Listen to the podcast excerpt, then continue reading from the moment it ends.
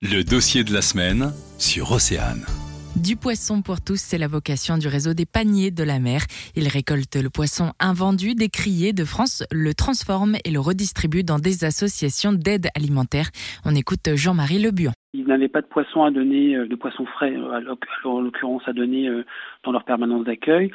Et il y avait plein de poissons qui étaient perdus dans les dans les criers, qui étaient donc mis à la poubelle. Donc ils se sont euh, mis ensemble pour pour travailler sur ce sujet-là et voir comment est-ce qu'effectivement ils pourraient les récupérer. Donc il leur est venu l'idée de créer un chantier d'insertion.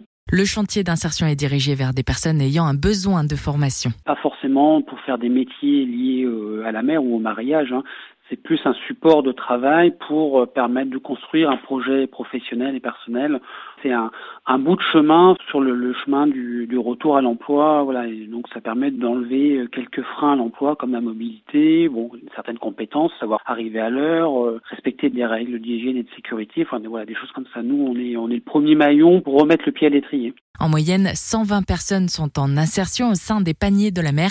Le projet finistérien vient d'être récompensé par les trophées bretons du développement durable. Le poisson de report, c'est du poisson qui n'est pas invendu, mais qui est conservé en surgelé directement par la criée, en vue d'être revendu ultérieurement euh, à des industriels ou à des marailleurs. Les coûts de stockage peuvent être importants, ce qui fait a un moment, ça vaut plus le coup de les garder. Donc nous, on essaye de se positionner là-dessus, et donc on a pour objectif d'acquérir un peu les techniques pour travailler du poisson congelé. Le projet sera en partie financé par l'Union européenne.